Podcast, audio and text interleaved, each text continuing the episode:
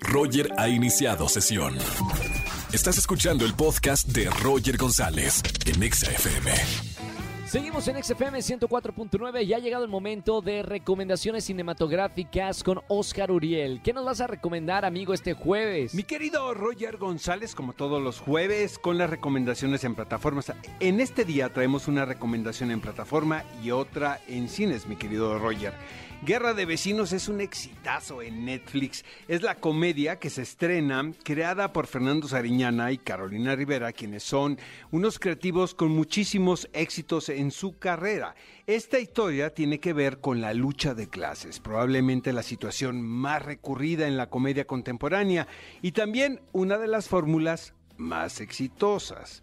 Aquí no hay nada nuevo bajo el sol, mi querido Roger. Finalmente, pues son los dos clanes, los vemos en pugna, hay un boleto de lotería ganador, en medio de ellos un encuentro fortuito entre dos personajes y por supuesto el chantaje a partir de la infidelidad de una de las esposas. Te debo de confesar que sí me arrancó una que otra carcajada esta serie. Sin embargo, se va al lugar común, ¿sabes, Roger?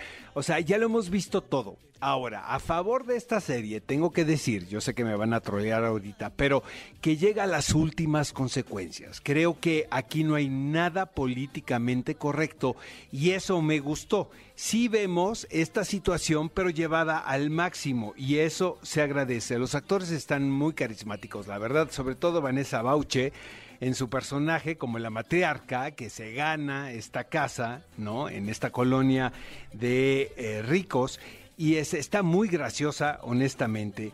Mira, e, es para pasarla bien, pero luego es esas series que ves y te da una culpa espantosa después de haberla visto. Lo ponemos en la mesa, Guerra de Vecinos está en la plataforma de Netflix. Y luego también en pantalla grande podemos encontrar Viejos. Esta es la película más reciente de M. Night Shyamalan, protagonizada por un elenco eh, internacional, sin embargo sobresale Gael García Bernal. La trama es un grupo de bañistas quienes se encuentran atrapados en una playa remota y de repente vemos que eh, tienen la experiencia de que el tiempo corre de una manera muy particular. Lamentablemente, Roger, creo que es, esta película resume varios clichés que utiliza el señor M. Night Shyamalan en todas sus películas. Tampoco hay nada nuevo aquí, es como un resumen de su filmografía. Pero tengo que decir esto, finalmente la conclusión y la vuelta de tuerca que hace tan famosa su filmografía se siente demasiado forzada, Roger. O sea, aquí sí, incluso en los universos creados por Shyamalan, se siente pues como, como que no se pensó mucho, ¿sabes? Como que se la sacaron de la manga. Y pues lamentablemente creo que esta película, viejos, no es de lo mejor dentro de su filmografía, pero está teniendo muchísimo éxito y lo ponemos también sobre la mesa. Queremos recomendar una telenovela que está en Netflix que se llama La cocinera de Castamar.